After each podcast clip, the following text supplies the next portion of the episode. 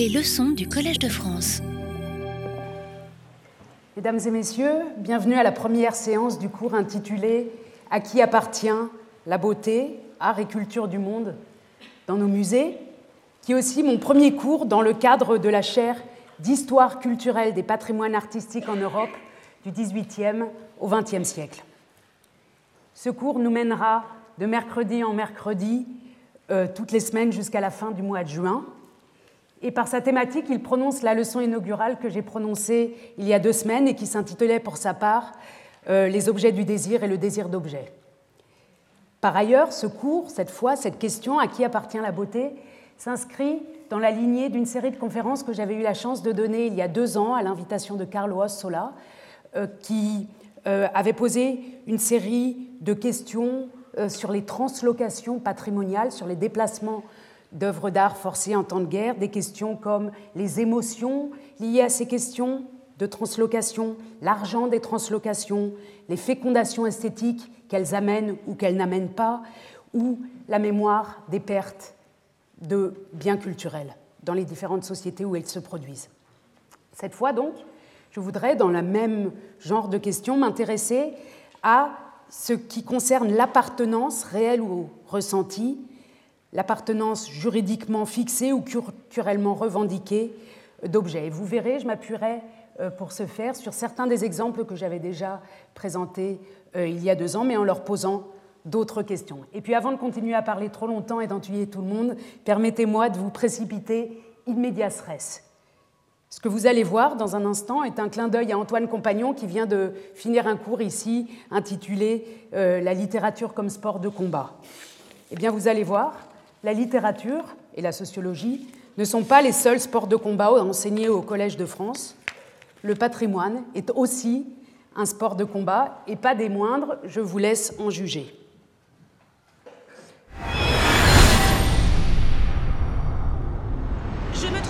Sur la place du Trocadéro où les manifestants de cette manifestation, la société MP Corporation est accusée de participer à... Suite à la guerre, il y a plus de 150 ans, mes ancêtres ont rapporté certains trésors qui ne m'appartenaient pas.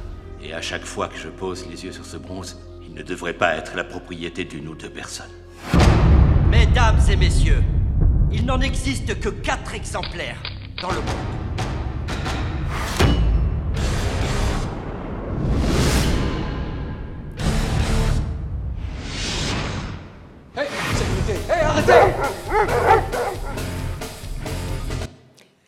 Vous l'avez reconnu, Jackie Chan, il s'agit bien de Jackie Chan, qui dans cette bande-annonce mobilise ses muscles légendaires, son intelligence non moins légendaire et sa pugnacité pour récupérer en France, au début du XXIe siècle, des œuvres d'art spoliées à la Chine au XIXe siècle. Coproduit par Hong Kong et la République populaire de Chine, sorti en Chine en 2012, le film Chinese Zodiac, ou CZ12, est en dépit de son propos et de ses dialogues très rudimentaires, ou précisément parce que le propos et les dialogues sont rudimentaires, un document précieux pour aborder les questions qui nous occupent. Et en général, les films sont des documents précieux pour traiter de ces questions. Depuis les années 1960, en effet, et en particulier ces dernières années, ces cinq ou six dernières années, ces films sont de plus en plus nombreux à aborder explicitement ou implicitement la question qui nous occupe aujourd'hui, à qui appartient la beauté dans nos musées? À mi-chemin entre histoire, mémoire, émotion et construction identitaire, ces films avancent au même rythme que l'historiographie, mais sur un mode différent, un mode visuel, en utilisant des images en mouvement qui sont aussi en mouvement que les œuvres d'art dont ils parlent. Ces films, témoigne de la place de plus en plus importante que la question occupe dans la conscience et l'imaginaire collectif, et en particulier dans les milieux de la jeunesse. Ils contribuent à former, parce qu'ils sont vus par un très grand nombre de personnes, parce qu'ils sont traduits, parce qu'on peut les voir aussi sur Internet, les opinions collectives sur ce sujet. Tout le monde, en Europe, aux États-Unis, a en mémoire euh, le film Monuments Men de George Clooney, coproduit par l'Allemagne et les USA, et sorti en 2014.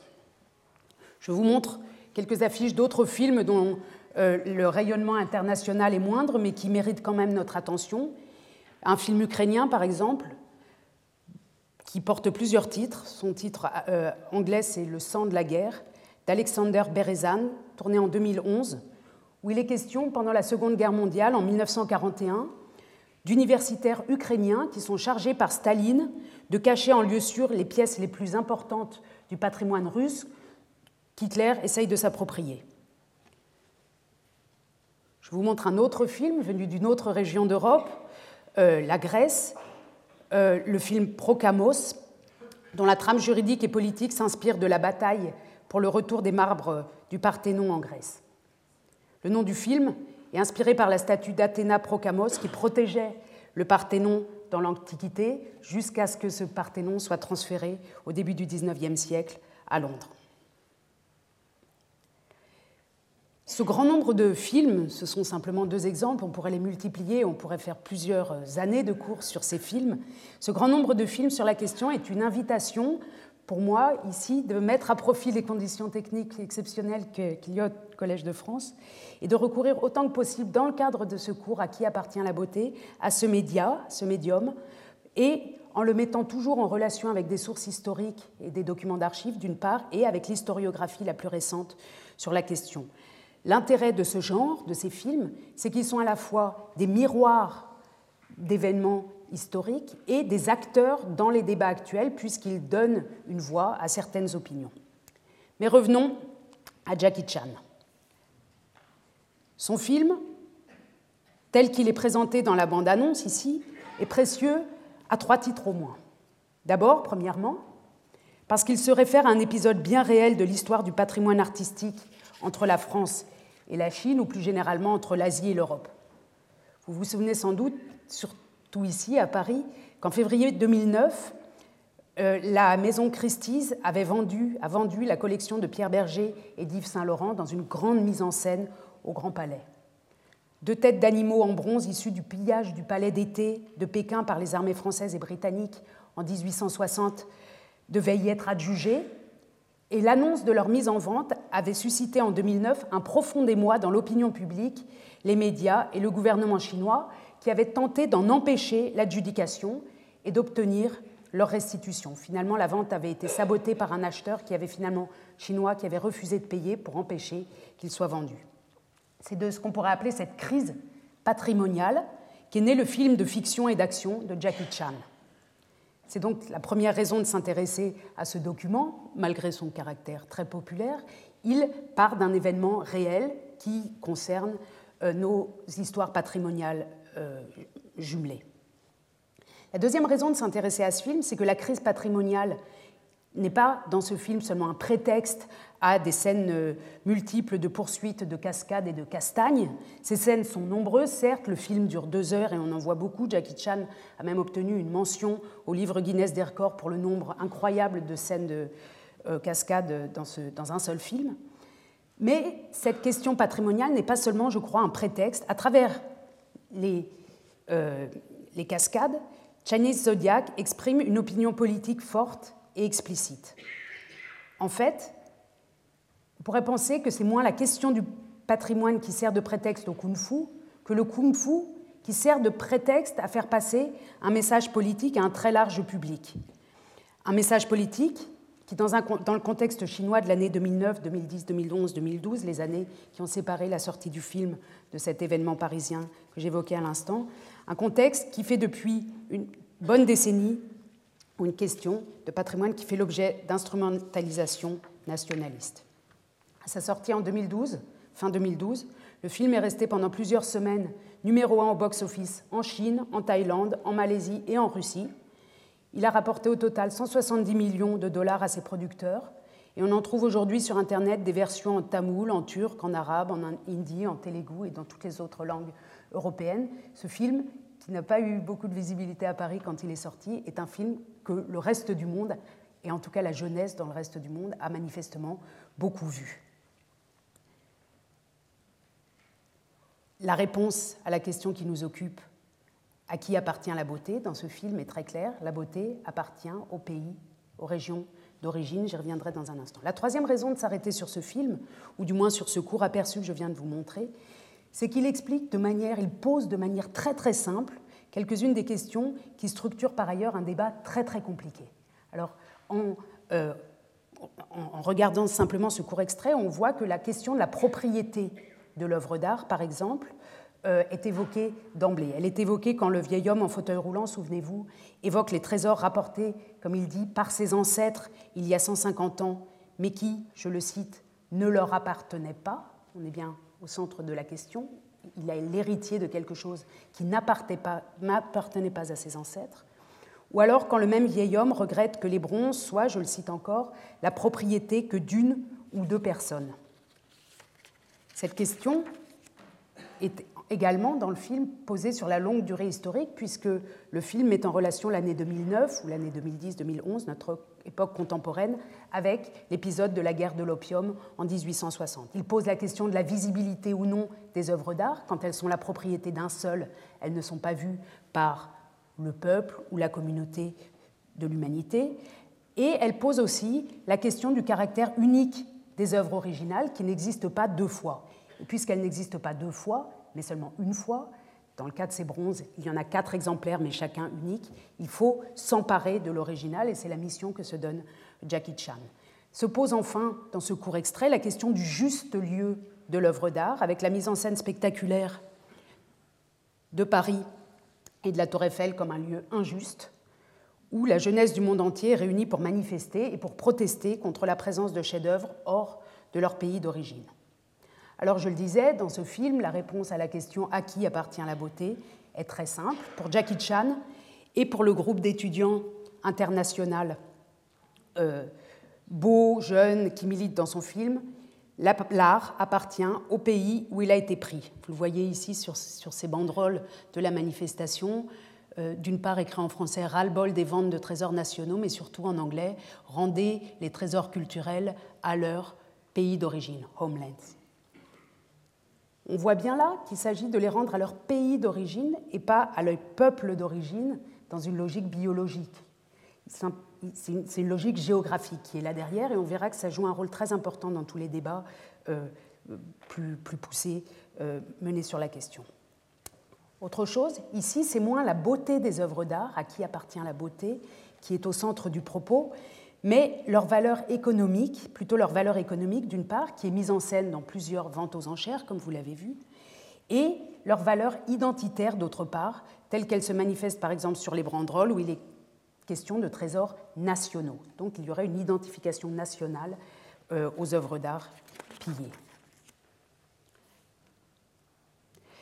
Cette question à qui appartient la beauté, évidemment, n'est pas seulement et pas en première ligne un sport de combat. C'est d'abord une question, et depuis longtemps très sérieuse, qui depuis plusieurs années fait l'objet chez les archéologues, les anthropologues, les juristes, les spécialistes du patrimoine, à l'UNESCO, dans les universités, et de moins, en moins rarement aussi dans les musées. C'est une question qui fait l'objet de recherches et de publications nombreuses. Je vous en montre, je vous montre ici quelques couvertures euh, de livres importants sur ces questions euh, qui, posent, euh, qui portent la question dans leur titre. Vous voyez à qui appartient l'Antiquité, à qui appartiennent les pharaons, à qui appartient la culture, à qui appartient l'œuvre d'art. Des livres qui tentent de répondre euh, à la question du point de vue contemporain. Pour James Cuno, par exemple, le président de la Fondation Getty à Los Angeles, dont euh, les ouvrages consacrés à la question sont des lectures importantes, pour lui, l'Antiquité ne peut appartenir à personne. C'est un héritage commun à toute l'humanité, et tout objet antique a sa place dans n'importe quel, je le cite, musée voué aux idées et non aux idéologies. L'héritage, les biens culturels du monde entier ont leur place légitime dans les musées, car ils n'appartiennent pas à une nation en particulier, mais bien à tout le monde. Cette approche muséologique se double en outre depuis une bonne décennie aussi de travaux euh, juridiques axé autour des dispositions internationales de protection de ce que le monde anglophone appelle euh, propriété culturelle, ce que nous on appelle en français le patrimoine, ou qu'on appelle aussi parfois les biens culturels, et appelé dans le monde anglophone et en Allemagne aussi la propriété culturelle. Et on voit d'ailleurs sur les panneaux euh, de l'UNESCO combien les problèmes de traduction sont présents. Vous voyez en haut Kulturdenkmal en allemand, Cultural Property en anglais, bien culturel en français et la version euh, russe. En français, le terme de bien culturel et de patrimoine gomme un peu euh, l'idée qu'à ces biens sont liés des droits de propriété qui confèrent des prérogatives exclusives. Mais il faut bien comprendre que dans le monde entier, ce sont surtout les versions anglaises qui sont lues et que l'idée de joindre la culture à la propriété, donc à des prérogatives de propriétaire, pose un certain nombre de problèmes sans doute inextricables. Je vous recommande d'ailleurs, si vous voulez euh, vous consacrer à l'ensemble des problèmes qui se posent à l'époque contemporaine sur ces questions, un article qu'on peut consulter online de Anthony Appia, qui est paru d'abord euh, à New York, ou, d'abord en France et après à New York, en tout cas en anglais et en français, euh, intitulé De qui est-ce la culture? et qui pose les jalons de toute la discussion. Pour ma part, je ne veux pas tenter de, répondre aujourd'hui ni sans doute à la fin du cours à cette question à qui appartient la beauté. Je voudrais simplement rappeler que la propriété culturelle, donc ce que nous appelons nous le patrimoine de l'humanité ou les biens culturels, cette propriété culturelle a fait l'objet de définitions internationales fixées notamment dans le cadre de deux conventions de l'UNESCO très souvent citées, la convention de La Haye du 14 mai 1954 destinée à la protection des biens culturels en cas de conflit armé qui commence par ces termes. Convaincu que les atteintes portées aux biens culturels, c'est la version française, en anglais à la propriété culturelle, à quelque peuple qu'elle appartienne, constituent des atteintes à la propriété culturelle de l'humanité entière, étant donné que chaque peuple apporte sa contribution à la culture mondiale, etc. On voit déjà dans cette simple phrase d'entrée en matière combien les choses se, sont compliquées. On parle d'atteintes portées à la propriété culturelle à quel peuple qu'elle appartienne. Donc on, part de l'idée que c'est certes un patrimoine de l'humanité, mais qu'il appartient à plusieurs peuples, ou à certains peuples en tout cas. La, la phrase dit a en elle-même une tension irrésoluble. Dans le second texte euh, qui, qui, fixe ces questions sur le droit international. La convention concernant, elle s'intitule La Convention concernant les mesures à prendre pour interdire et empêcher l'importation, l'exportation et le transfert de propriétés illicites de biens culturels. Cette convention a été adoptée en 1970 à Paris. Dans cette convention, on peut lire que les biens culturels, c'est-à-dire dans la version anglaise la propriété culturelle, est un élément fondamental de la civilisation et de la culture des peuples et qu'ils ne prennent, les biens culturels, leur valeur réelle que si leur origine, leur histoire et leur environnement sont connus avec la plus grande précision, et qu'il est, je cite toujours, indispensable que chaque État prenne davantage conscience des obligations morales touchant au respect de sa propriété culturelle. Alors là, on a tout d'un coup, et, ça explique les difficultés euh, qui existent actuellement, et en particulier du point de vue des dépossédés, d'agir et de penser ces questions. Ici, l'UNESCO nous dit que la propriété culturelle est un élément fondamental de la culture des peuples, donc il est bien question d'un attachement entre des peuples et leur culture, qu'il y a une responsabilité éthique à s'occuper de cette propriété culturelle, et ce qui en découle naturellement, euh, c'est l'idée que ceux qui n'ont plus cette propriété qui appartient à leur peuple, doivent non seulement s'en occuper sur place, mais s'ils ne l'ont plus, aller la récupérer. On pourrait discuter pendant des heures de ces textes qui sont extrêmement contradictoires en eux-mêmes et qui ne facilitent pas le travail euh, des diplomates, des politiques, des gens de musée. au contraire, ils le compliquent beaucoup. Mais, et d'ailleurs, on pourrait aussi consacrer de nombreuses heures à la question de la traduction de ces textes, notamment euh, euh, qui, qui portent des concepts comme le musée ou le patrimoine qui sont, à vrai dire, euh, intraduisibles hors des langues européennes. Et pour tout un certain nombre de cultures qui ont été victimes de dépossession, ces concepts euh, de propriété culturelle, de musée, etc., n'ont même pas de traduction, donc pas d'existence. Je ne vais pas euh, me lancer dans ce très grand débat, je voudrais simplement, avec vous aujourd'hui, en embrassant la longue durée historique, tenter de cerner quelques-unes des modalités liées à la formulation du problème depuis l'Antiquité. Je vais articuler les choses en quatre temps très rapides, vous verrez. Euh, la première question s'intitule, ou le premier volet, L'amour du beau. Le second, Partager ce qui est unique. Le troisième, Spoliation 4.0. Et le quatrième sera simplement une feuille de route où je voudrais annoncer ce que je me propose de faire dans les séances à venir. Le premier grand texte qui met en relation la question du beau, de la beauté et la question de sa propriété est un texte de Cicéron, Les discours contre Vérès. Vous voyez ici Cicéron dans un buste qui est conservé à Rome, au musée Pio euh, Clément, au musée du Capitole, pardon. Cicéron, juste pour le rappeler, a été, avocat. Il a obtenu son premier poste à l'âge de 36 ans en Sicile, en 70 avant Jésus-Christ. Et après avoir euh, être revenu, retourné à Rome après son mandat, les Siciliens ont demandé son aide euh, dans un procès qu'ils voulaient intenter contre un gouverneur romain qui était venu après euh, l'époque de Cicéron pour administrer la Sicile.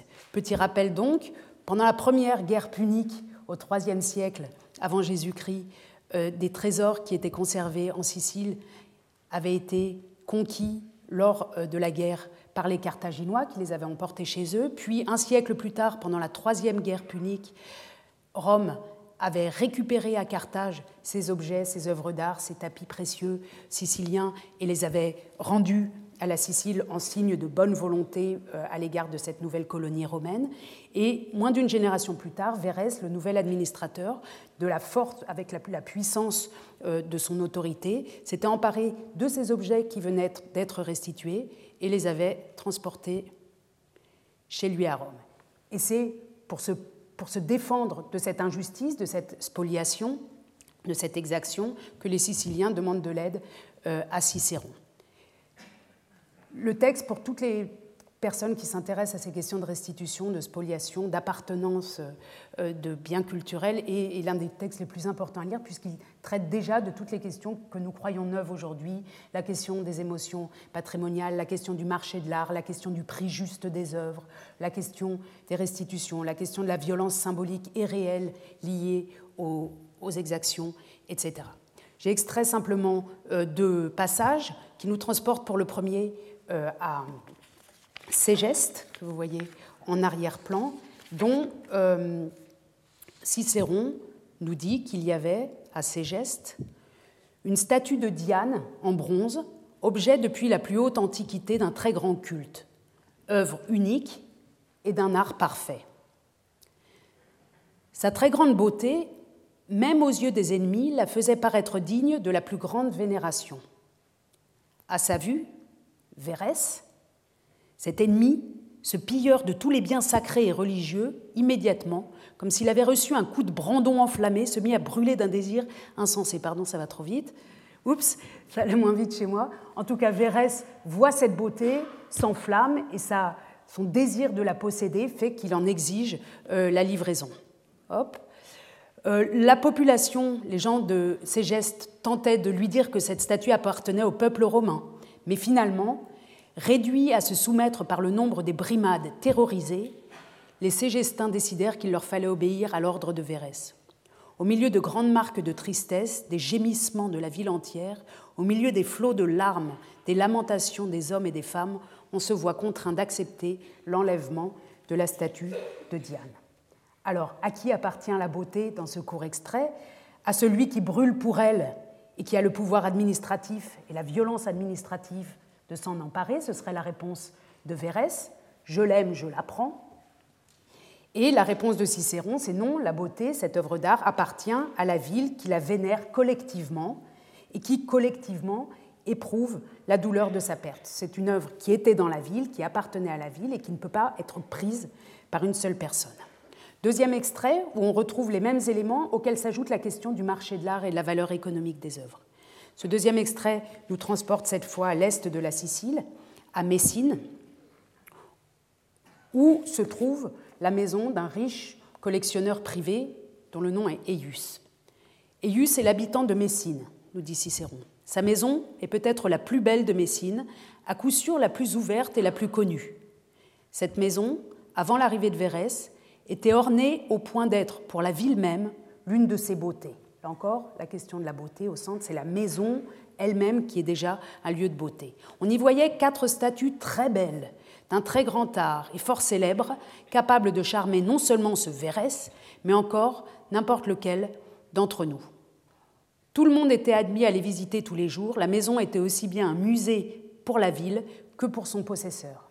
Là, on voit très clairement que la notion de musée n'est pas une invention de la Révolution française comme on a tendance à le croire en France, mais que dès l'Antiquité, certaines maisons publiques étaient ouvertes et faisaient office de musée, même si elles ne portaient pas exactement ce nom, mais ici, dans la traduction de Germaine Roussel, elles portent ce nom. Vérès prendra-t-il partout ce qu'il y a de plus beau? demande Cicéron dans son plaidoyer. Je, passe un, petit passage et finalement, euh, Cicéron nous dit d'un seul mot, il rejette mon accusation. Ce sont des achats, dit-il. Et en effet, arrive un grand nombre de pages où Vérès explique qu'il a payé pour avoir ces quatre belles statues. Et finalement, à la fin, d'une grande discussion sur la valeur de ces œuvres sur le marché de l'art et du prix qu'a payé Vérès, est-ce que c'est un prix réel ou non, Cicéron affirme, c'est toi, en, accusant Vérès, c'est toi par un simulacre d'achat, par la violence, la crainte, par ton pouvoir absolu, c'est toi qui les as extorqués et volés, ces œuvres d'art. Donc là, dans ces deux textes, ou dans ce, deuxième extrait, si on cherche à répondre à la question à qui appartient la beauté de ces œuvres d'art, la réponse de Vérès serait elle appartient à celui qui a les moyens financiers de s'en emparer, celui qui l'achète. Et Cicéron répond non, elle appartient à celui pour qui elle n'a pas de prix, pour lequel elle a un prix euh, affectif, et surtout qui ne la garde pas jalousement pour lui, mais qui la rend accessible à tous. Et cet argument de l'accessibilité est l'un des grands arguments qui a été utilisé autour de 1800, quand, sous la Révolution française et l'Empire, la France a entrepris de réunir à Paris euh, toute la beauté du monde, pourrait-on dire, en tout cas les patrimoines réunis euh, dans les collections, y compris les collections publiques d'Italie, d'Allemagne et du reste de l'Europe.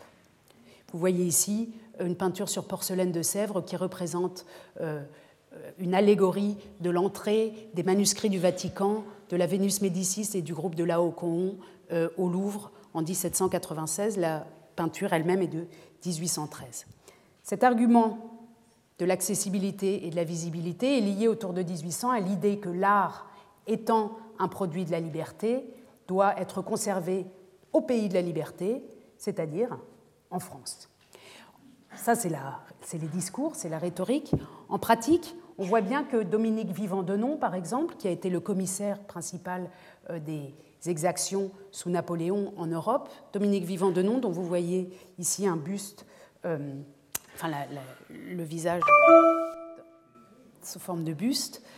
Dominique Vivant-Denon, quand il est dans un musée, explique différemment. Il n'explique pas que l'art est un produit de la liberté et qui doit être conservé au pays de la liberté. On a des témoignages, et notamment le témoignage d'un directeur de musée allemand euh, qui conservait un très grand nombre, dans un musée public de Brunswick, un très grand nombre de majoliques, donc de plats peints euh, et, de, grandes assiettes, et de grands plats et, euh, peints du XVIe siècle, que Vivant-Denon, un peu comme Vérès quand il s'enflamme pour la beauté de la statue de Diane, que Vivant de Nom veut tout de suite, ces 900 pièces, veut tout de suite emporter en bloc. Et Ampérius, le directeur de ce musée, décrit ce que lui dit, ou note ce que lui dit Vivant de Nom à cette époque-là, on est en 1807 à Brunswick. Le pape, dit de Nom, a encore à San Loreto une collection presque aussi riche. Il lui faudra la livrer aussi, et alors, de tout ce qui subsiste de ces objets, la plus grande partie sera entre nos mains, dit de Nom. Avec une avidité non moindre, il s'empara de la collection de travaux d'émail provenant de la fabrique de Limoges, qui était conservée également à Brunswick. Ce n'est que sous cette forme, dit M. Denon, qu'ils seront enfin utiles au public. Il prétendait que, que le meilleur usage que l'on saurait faire à Paris de tels monuments artistiques nous consolerait amplement d'avoir dû en faire le sacrifice. Donc ici, on est dans une configuration où un musée public, le musée Napoléon, se sert dans un autre musée public, le musée public de Brunswick, en disant Bon, vous à Brunswick, vous n'avez pas fait de gravure, vous ne les avez pas publiées. Quand ce sera à Paris, ces 900 pièces, on saura en faire un bien meilleur usage. La beauté appartient à celui qui sait la diffuser, qui sait lui donner une diffusion publique. Ça, c'est le point de vue du vainqueur, de celui qui en effet euh, se sert dans les collections des autres. À la même époque, on peut poursuivre et voir quelle est la vie euh, des vaincus. Vous voyez ici à droite un buste de Frédéric Schiller, euh, sculpté par euh, le sculpteur Dannecker, qui a composé l'un des poèmes les plus précis, les plus courts et, qui disent le mieux les choses sur le point de vue des victimes à la même époque. Pour Schiller, je lis son poème de 1802 au moment où le musée Napoléon, où la galerie des antiques du musée Napoléon venait d'ouvrir à Paris. Pour Schiller, dans ce petit poème qui s'intitule Les Antiques à Paris, euh, on peut lire que le franc, le français, conduise par la force des armes aux rives de la Seine les chefs-d'œuvre que créa l'art des Grecs, et qu'il montre dans des musées rutilants ses trophées de victoire à sa patrie étonnée. Ils seront pour lui éternellement muets. Jamais, de leur piédestal, ils ne descendront dans la ronde animée de la vie. Celui-là seul possède les muses, qui les porte dans son cœur ardent. Pour le vandale, elles ne sont que de la pierre. Ici, la réponse est claire. À qui appartient la beauté? Elle appartient à celui qui la ressent dans son cœur et non pas à celui qui se l'approprie matériellement. Celui qui se l'approprie matériellement ne sait pas la faire parler, ne sait pas l'entendre. En revanche, quand on la fait parler, on n'a pas besoin de la voir vraiment. Alors quand on euh, entend cet argument, on, est touché et on se dit oui, en effet, euh, c'est la bonne raison. La, beauté doit aller chez ceux euh, qui la comprennent. Malheureusement, cet argument peut être retourné dans tous les sens par les vainqueurs, par les victimes, et on le retrouve toujours. Vous voyez ici un, extrait du journal, il faut que je retrouve ici, le Télégraphe de 2014, d'octobre 2014, un moment qui paraît euh, dix jours après la venue à Londres de l'avocate londonienne très médiatique Amal Alamoudine, qui venait à l'époque de se marier à George Clooney, et qui venait de Londres à Athènes pour voir avec le gouvernement grec comment négocier le retour des frises du Parthénon, exposées donc à Londres depuis le début du XIXe siècle. Et dans cet extrait de journal, dans cet article, on peut lire Les marbres du Parthénon appartiennent à l'Angleterre, Madame Clooney, et en sous-titre si l'épouvantable Lord Elgin n'avait pas pillé ces œuvres d'art, elles auraient pu se retrouver dans les fondations de certains stands de kebab à Athènes. Alors là, on est dans la même logique. Il est très bon que ces œuvres d'art aient été conduites à Londres, nous dit le journal, puisque Londres portait euh, ces œuvres de l'Antiquité dans son cœur et savait ce qu'elles faisaient, tandis que si on les avait laissées sur place, eh bien, elles auraient servi à n'importe quoi, en quelque sorte. Or, Cicéron, qui lui reprend le côté des, possédés, on peut faire dialoguer ces sources ensemble. Lui, dans un autre passage euh, de, son dialogue, de ses discours contre Vérès, explique, dit que c'est un acte tyrannique, messieurs les juges, et inacceptable de la part d'un gouverneur dans sa province de dire à un homme honorable Vends-moi tes vases, car cela signifie Toi, tu n'es pas digne de posséder des œuvres si belles, c'est à mon rang qu'elles conviennent.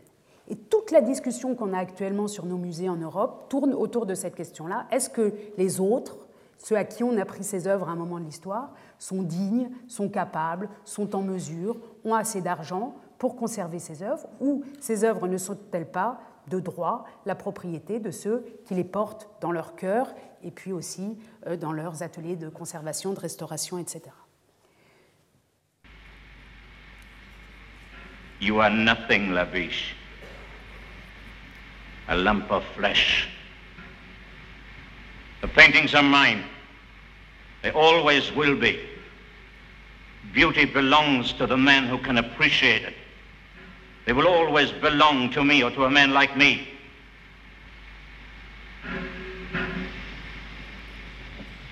Now, this minute, you couldn't tell me why you did what you did.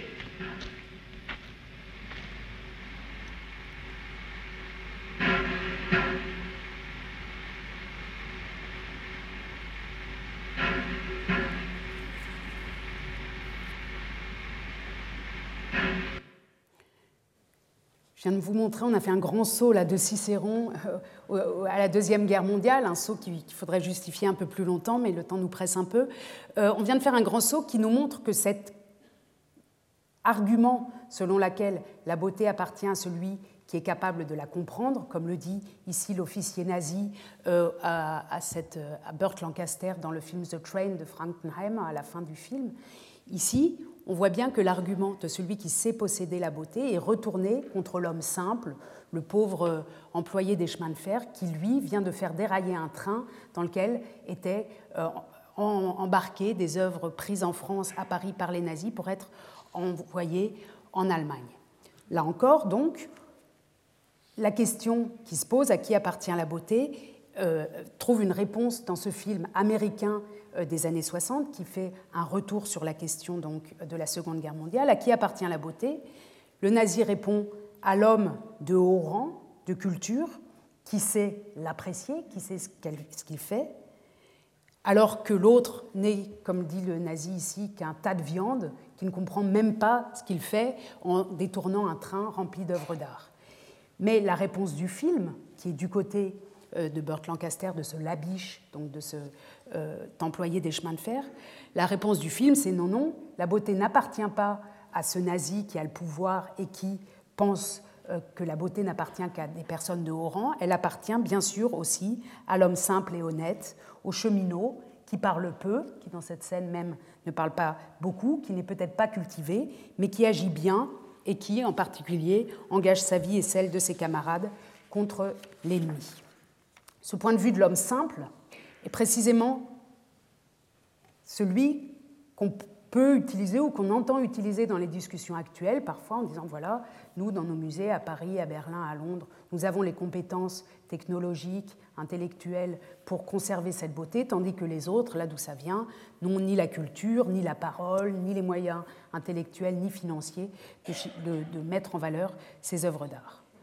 Or, le point de vue de l'homme simple est souvent euh, repris alors, dans la littérature, dans les textes qu'on lit, dans les articles de journaux, mais aussi euh, dans, les films. Et je prends volontiers l'exemple d'un dernier euh, film ici, qui se joue en 1940, qui est un film de 1961, une coproduction du RSS et de RDA, un film intitulé Cinq jours, cinq nuits, qui joue, qui se passe dans la ville de Dresde complètement détruite en 1945. En 1945, l'armée rouge arrive dans Dresde qui vient d'être détruite par, qui a été détruite pendant la guerre par les bombardements britanniques euh, et, retrouve les œuvres d'art de la galerie de tableaux de Dresde. Tout le monde, euh, en Allemagne en tout cas, connaît cette histoire. L'armée rouge retrouve ces œuvres d'art de la galerie de tableaux de Dresde et les envoie à Moscou. Puis, une quinzaine d'années plus tard, ces œuvres ont été restituées à Dresde et au moment de la restitution à Dresde est paru ce film euh, qui montre euh, qui est un film de propagande de l'URSS, pour justifier pourquoi les Russes avaient emporté chez eux à Moscou les tableaux de la galerie de Dresde. C'est une énorme production, la plus coûteuse de l'histoire du cinéma euh, des années d'après-guerre entre l'Union soviétique et la RDA. On engage même Shostakovich pour faire la musique. Shostakovich est installé à Dresde pendant une semaine et s'occupe d'une musique symphonique euh, pour ce film. Et vous allez voir que le film pose lui aussi et répond lui aussi à la question de à qui appartient la beauté.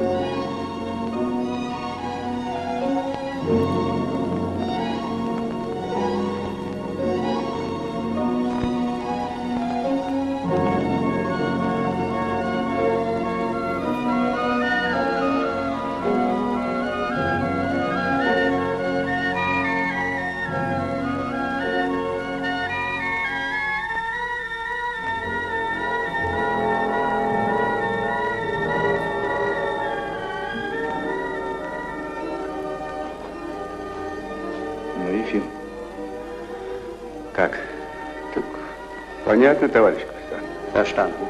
Смотрю, вроде такая же горемыка. Genauso ein armes Ding wie meine Frau. Боса и малый на руках. Barfuß und den Kleinen auf dem Arm. Моих на казнь поди тоже босиком гнали. Sicher hat man sie auch so zur Hinrichtung getrieben. Товарищ капитан. Genosse Hauptmann. А может, почетный караул, ja? Vielleicht könnte man eine Wache aufstellen.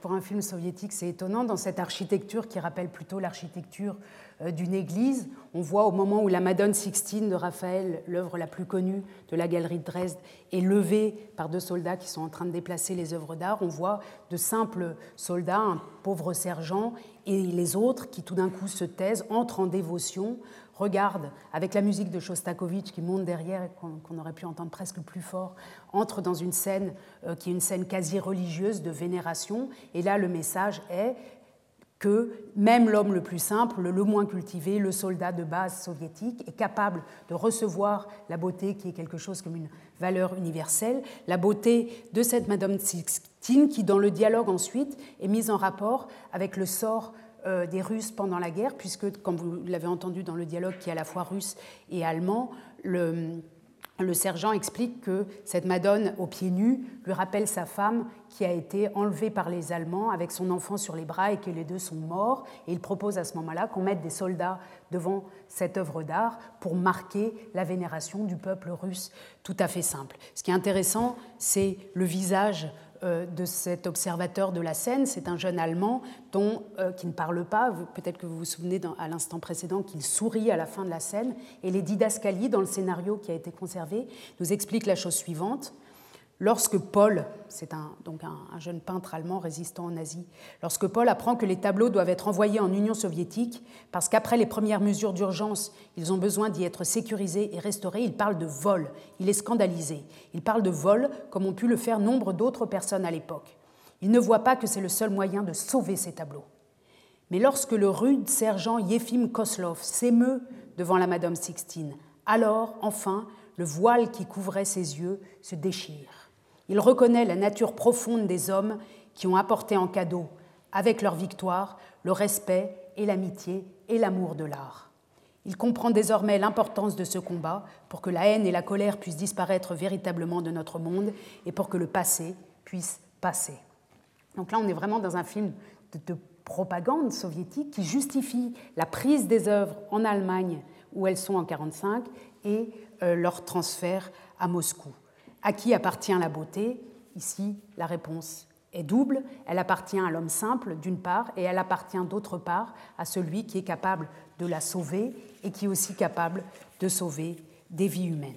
Je saute un long passage euh, pour arriver, que je reprendrai la prochaine fois, pardon, pour arriver, puisque le temps qui nous est imparti est déjà achevé, d'après l'horloge que je j'ai à l'œil, pour arriver au programme euh, de ce que je me propose de faire avec vous, d'évoquer avec vous dans les semaines qui viennent. D'abord, on reviendra rapidement sur ce que je n'ai pas pu évoquer maintenant, qui est la question concrète des moyens de partage de ce patrimoine qui appartient à tous, mais qui, parce qu'il est réparti en objet unique, ne peut être qu'à un endroit, même si on pense qu'il appartient à tous. Et pour répondre à ces questions, j'aimerais, donc de cette séance de la semaine prochaine à, fin juin, prendre des objets concrets qui, dans les musées d'Europe, euh, et en particulier dans les musées d'Allemagne que je connais mieux, euh, font l'objet de revendications patrimoniales, font l'objet de propriétés multiples. Il s'agira la semaine prochaine euh, du buste de Nefertiti et de la question de savoir est-ce qu'elle appartient à la Grèce à l'Égypte Est-ce qu'elle appartient à Berlin Est-ce qu'elle appartient à l'Europe Est-ce qu'elle appartient à l'humanité Et comment répondre à ces questions complexes La semaine d'après, on évoquera concrètement euh, l'hôtel de Zeus euh, du temple de... Non, la frise du temple de Zeus de l'hôtel de Pergame, pardon, conservé au musée de Pergame à Berlin et qui est arrivé à Berlin à la fin du XIXe siècle. Le 10 mai, il sera question de du retable de l'agneau mystique de Gand, qui a fait l'objet euh, de beaucoup d'allées-venues entre la France, l'Allemagne, la Belgique, euh, depuis sa création euh, par les frères Van Eyck. Le 17 mai, on reviendra plus en détail, vous la voyez au fond, sur la Madone Sixtine de Raphaël et sur sa venue d'Italie en Allemagne, puis son départ d'Allemagne vers la Russie et son retour et la question des identifications multiples qu'elle a suscitées. Le 24 mai, je reviendrai sur les questions euh, des têtes de bronze de Jackie Chan et du pillage du palais d'été euh, par les troupes anglaises et britanniques en 1860. Le 31 mai, il sera question d'un tableau très, très, très d'une icône de l'art français du XVIIIe siècle, l'enseigne de Gersain de Watteau, qui est, comme vous le savez, conservée à Berlin, mais que les Français, depuis, depuis qu'il est conservé à Berlin, depuis que Frédéric le Grand l'a acheté au XVIIIe siècle, aimeraient bien récupérer. Vous voyez ici une photographie où il est présenté en 1951 au Petit Palais, dans une exposition, une exposition où il a bien failli rester à Paris et ne pas être restitué euh, à Berlin.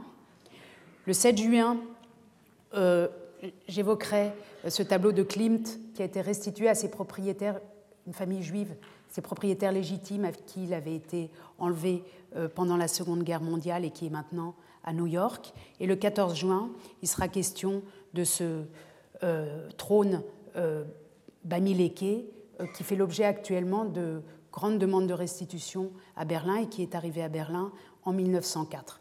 L'ordre de ces objets et l'ordre chronologique de leur création, de Nefertiti, le plus ancien objet, au tableau de Klimt, et ici, en dernier, un aperçu sur l'Afrique. Et enfin, le 22 juin, nous consacrerons avec Yann Potin, euh, mon collègue Yann Potin des Archives nationales, une journée d'études intitulée De la personnalité et du droit des objets à disposer d'eux-mêmes, on voudrait s'interroger sur le fait, ou, enfin, on voudrait observer ce phénomène qui existe depuis l'Antiquité, des œuvres d'art qui parlent, des œuvres d'art ventriloques, qui donnent leur avis sur l'endroit où elles ont envie d'être.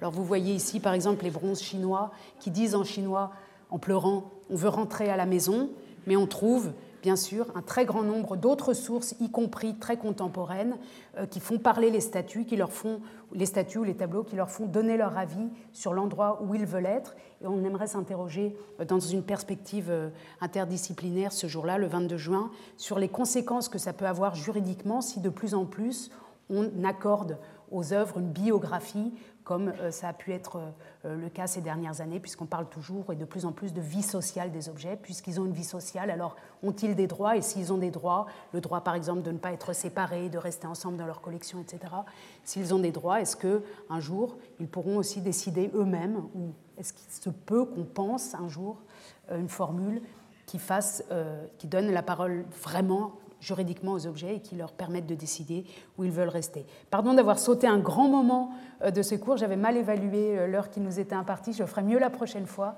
et je me réjouis de vous revoir avec Nefertiti la semaine prochaine. Merci. Retrouvez tous les contenus du Collège de France sur www.colège-2-france.fr.